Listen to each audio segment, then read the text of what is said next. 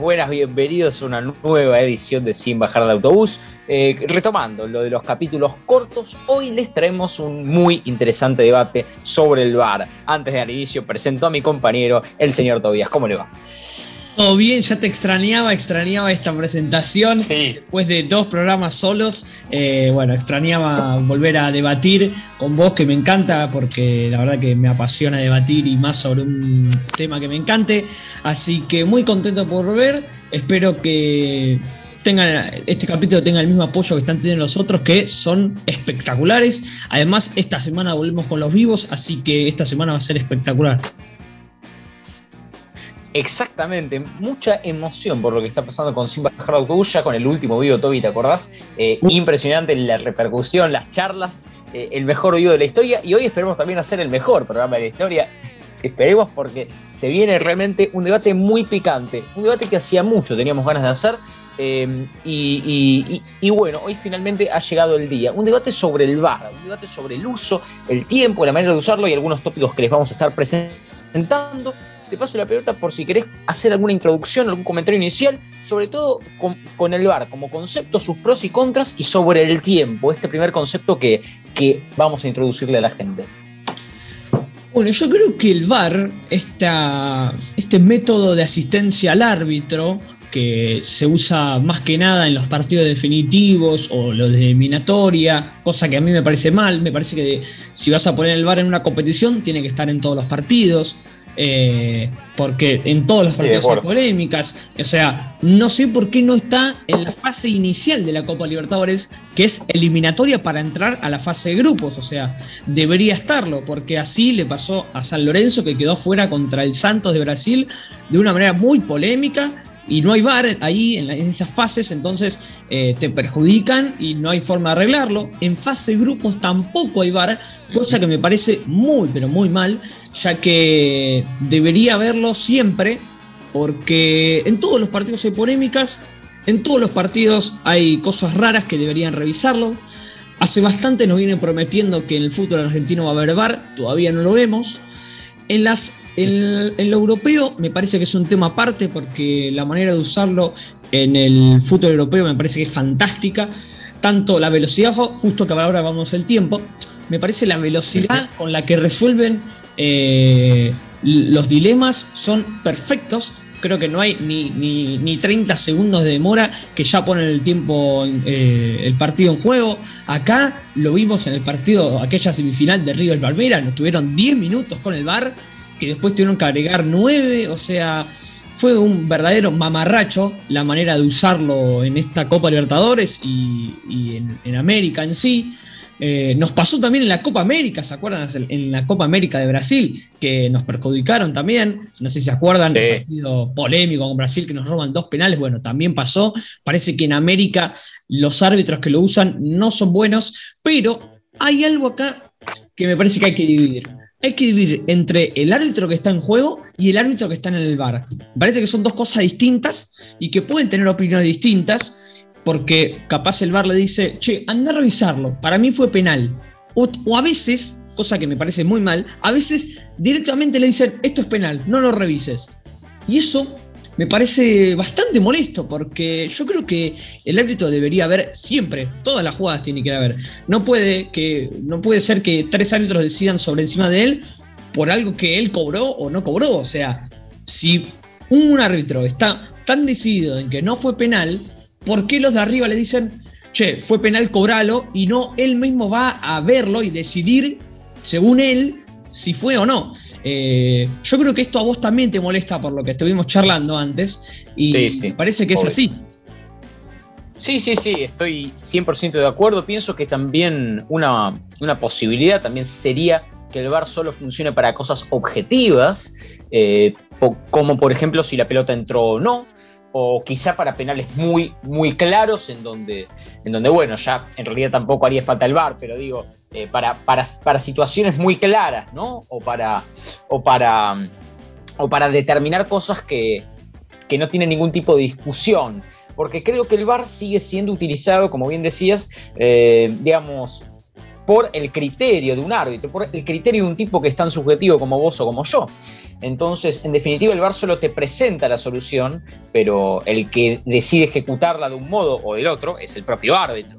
Por eso el VAR tiene, tiene ese inconveniente. El VAR presenta, pero el VAR no resuelve. Solo resolvería en casos de, como bien digo, si la pelota ingresa al arco o no. Ahí ya, ahí ya se termina la discusión. A ver, comparto con vos con otro punto interesante que, recién nombrabas, esta eterna, eterna lucha, si se quiere, esta eterna separación entre Europa y América y Sudamérica principalmente, ¿no? Digamos, las, las diferencias en las aplicaciones, las diferencias en la eficiencia, la diferencia en los tiempos, y déjame agregarte algo más, porque tiempo viene relacionado acá con show. Show es una palabra clave, no solo en el fútbol, sino también, eh, digamos, con extrema asociación con la implementación del VAR. El show es clave, no solo para que, digamos, se sostenga el negocio del fútbol, claro, sino también para, generar un clima que a muchos de los hinchas nos molesta. El show, en todo caso, debería ser de los jugadores, pero, pero ahora también se ha, digamos, se ha trasladado a los árbitros. Hay árbitros, sobre todo, insisto, en, esta parte del mundo, que eh, aprovechan el bar para hacer un show, para ir mucho tiempo, para fingir conversaciones, para mm, tomar decisiones eh, con, cierto grado, digamos, de, de actitudes payasescas. O sea, eh, el bar se ha convertido también en un instrumento para hacer un show, para ir, volver, correr. Digamos, el arbitraje perdió su rigurosidad y perdió su seriedad. Y déjame agregarte algo más, déjame agregarte algo más que es otro, otro debate si se quiere, interesante, un tópico interesante también, que es que el bar en algún punto también ha arruinado la esencia del fútbol. Es cierto, la esencia del fútbol se arruinó desde que se introdujo a grandes capitales, grandes, pero, pero también arruina esto de la charla de café, ¿no? Y, lo, y lo sigue, digamos, y lo sigue distorsionando, porque ya ni siquiera es que es una máquina perfecta, sino que la charla de café ahora no es por el error humano, sino por el error humano a través de la aplicación de una máquina. Y es otro buen debate, ¿no? La esencia del fútbol, cómo se sigue distorsionando y ahora sigue habiendo más show, sigue habiendo más problemas y el VAR, eh, por lo menos en esta parte del continente, no ha no ha traído las, las soluciones que vino a prometer. Así es, yo creo que estoy completamente de acuerdo, creo que es un método en el que, si bien cuando llegó todos decíamos, bueno, parece que primero se saca la picardía de, la viveza que, antes tenía el fútbol, pero también viene para ayudar, porque a nadie, a nadie le gusta que le roben un, un partido, un gol, un penal. Claro.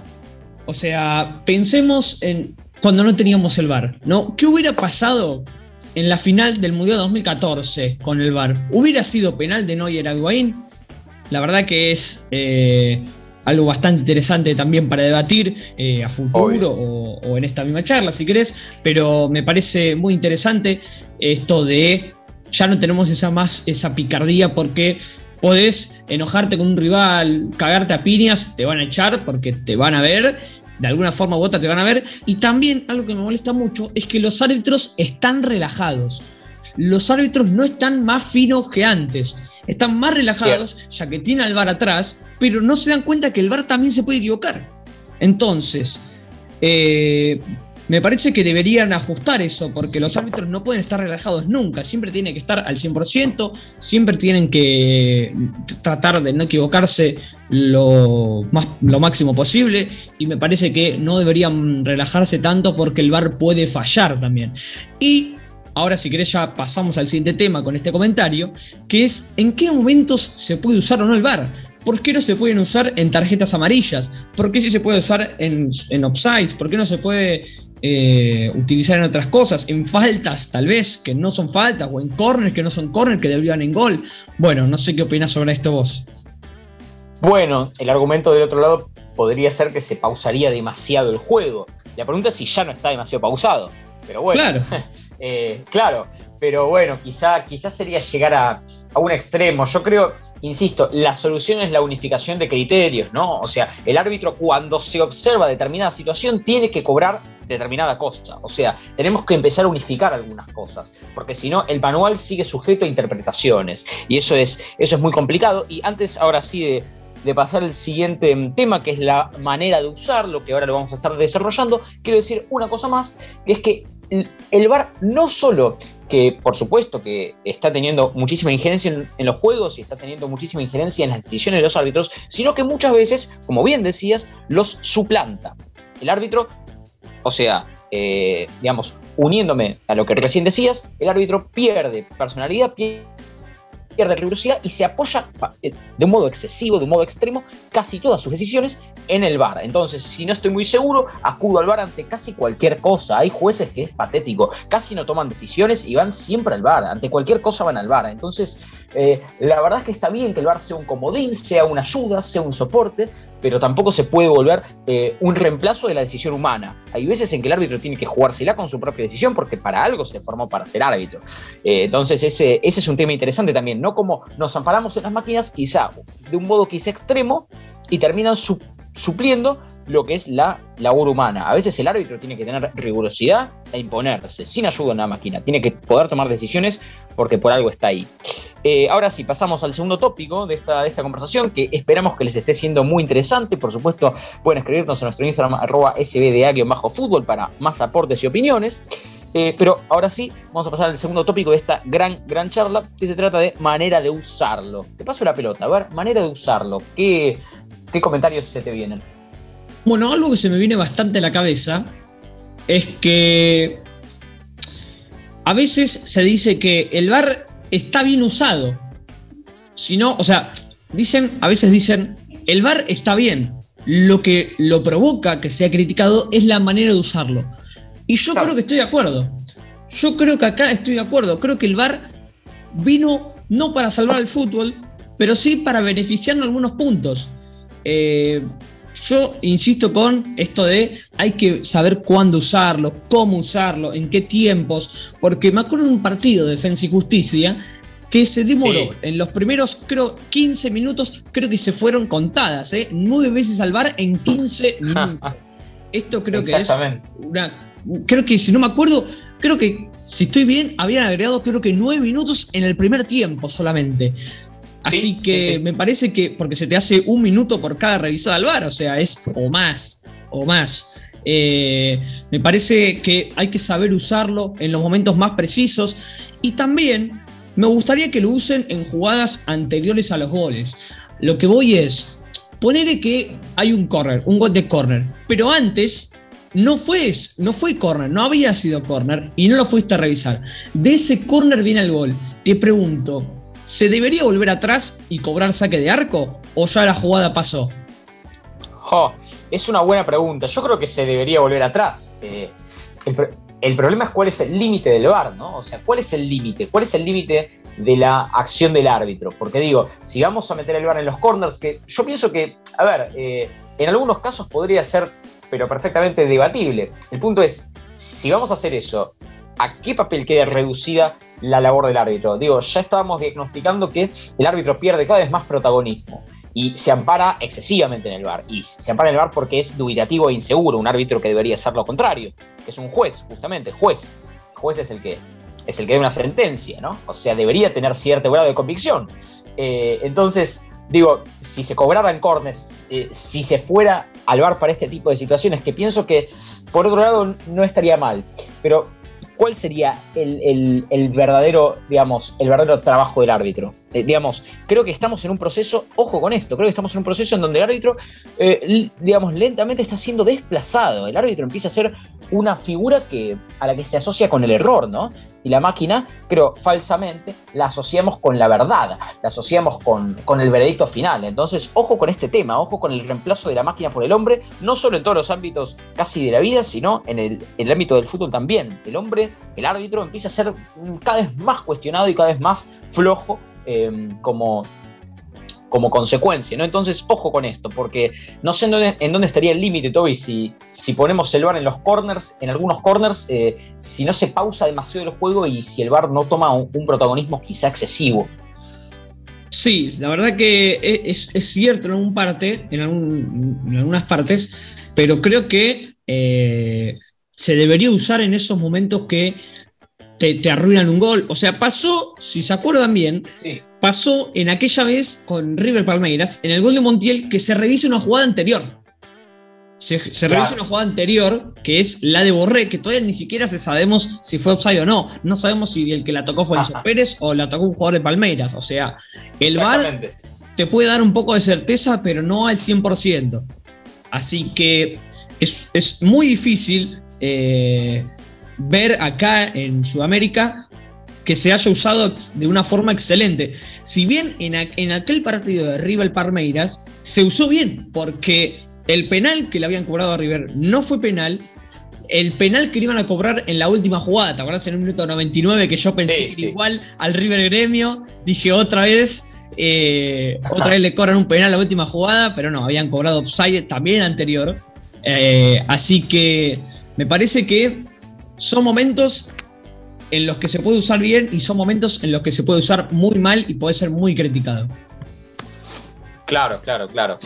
Claro, ahora nos, para que no se nos haga extensísima esta, esta edición de SBDA, vamos a pasar al tercer tópico del debate y quizá último, quizá para ir dándole forma y luego pasar a, también algunos conceptos sueltos que por lo menos yo tengo acá anotados, es en qué momentos, en qué momentos, o sea, no solo la manera de usarlo, sino en qué momentos. Entonces, Toby, como conclusión, ¿en qué momentos lo usarías, en qué momentos no y por qué?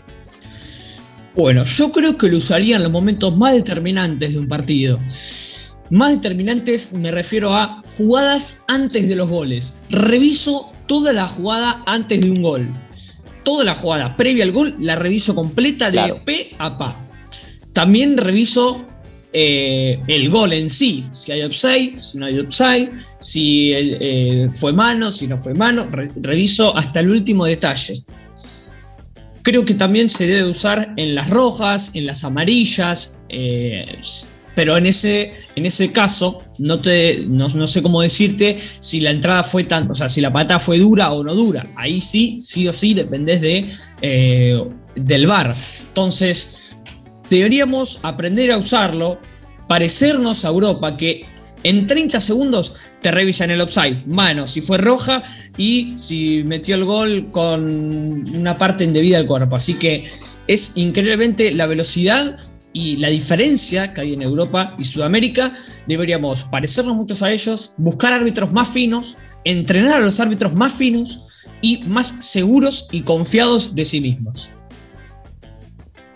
Bueno, ok, ok, comparto totalmente con esta última parte, ¿no? Esto, esto de la confianza y esto de también poder bancársela si, si, si el VAR, eh, digamos, si puedo sentirme seguro sin el VAR en alguna decisión, mandarme digamos, también que el árbitro pueda, pueda tomar sus decisiones y también, ¿por qué no? Porque también está en el fútbol y está en el hombre que juega el fútbol y en el hombre que habita el fútbol, eh, arriesgarse al error, o sea, arriesgarse al error bien intencionado. Pienso que el árbitro no tendría que perder tanto protagonismo, sino esto, esto que bien decíamos antes, que es, eh, digamos, poder otra vez lanzarse a la decisión segura, lanzarse a la atención, ¿no? Esto de que el árbitro está cada vez más distraído, cada vez menos riguroso, lanzarse a la atención y, lanzarse a veces las decisiones sin tanto respaldo excesivo del VAR por cada cosa que pasa. Así que, así que estoy de acuerdo y, también estoy de acuerdo con esto, ¿no? De, tratar de imitar en este punto al fútbol europeo que claramente lo aplica mejor que nosotros. No sin problemas, pero lo aplica mejor que nosotros, con más eficiencia y con menos show estúpido y con menos show eh, ornamental, si, se quiere, que solamente sirve para, para una lógica quizá un poco interna del fútbol que, termina enojando a muchísimos hinchas.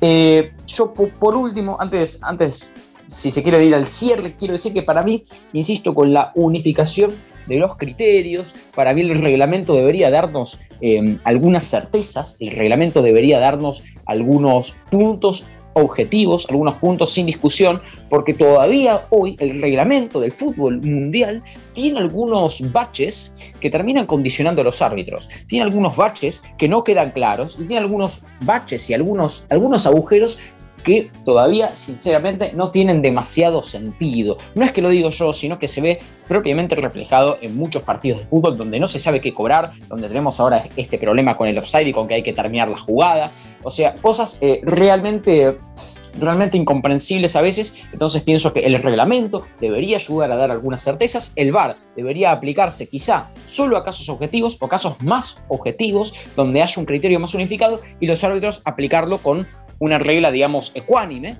y tratando de dar menos lugar a la interpretación y más a la certeza, más a la reducción de errores, porque si bien vuelvo con lo de antes, el árbitro tiene que poder tomar decisiones amparándose en sus propios errores y en su propio criterio, también tiene que poder ir al bar y tener certezas. Es decir, tiene que estar la combinación de que la máquina tiene que brindar la mayor certeza posible y el árbitro tiene que jugar y dirigir con la mayor certeza posible. Ahora, una no inhibe a la otra. El VAR tiene que existir para dar respuestas ciertas y el árbitro también.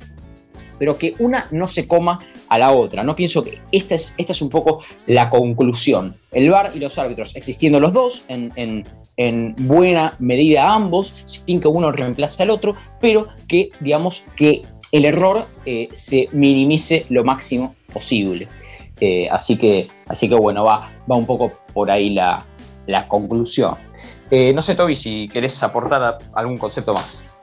No, no, la verdad que me encantó este, esta gran, gran columna suelta de debate. Volvemos a los debates extraordinarios que tenemos en esta cuenta. Más adelante, prometo, vamos a traer la columna de debate de qué es peor, descender o eh, perder una final contra tu clásico rival, que muchos la están pidiendo, muchos la están pidiendo, veremos cómo sale esa columna porque bastante difícil sacarse la camiseta de tu propio equipo, así que veremos cómo sale. Y la verdad que es, eh, agradezco otra vez el apoyo que están teniendo sobre estos, estos capítulos en los vivos y esperemos que este miércoles sigan igual. Nos vamos a estar encontrando este miércoles nuevamente a las 3 de la tarde por SBDA barra baja fútbol.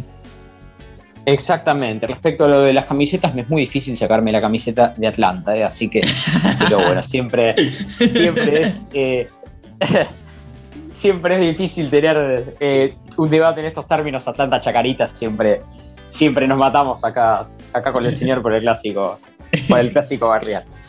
Bueno, eh, fuera, fuera este comentario, ahora sí, eh, por supuesto, lo que les decía Toby es cierto, vamos a preparar un muy buen debate en las próximas semanas, también se vienen en las próximas semanas más capítulos míos con fútbol y libros, de Toby con su edición de Imperios Caídos o quizá alguna otra cosa, ya veremos, así que atentos a los próximos lunes, a las próximas emisiones, gracias por haber llegado hasta acá y les mandamos un fuerte abrazo.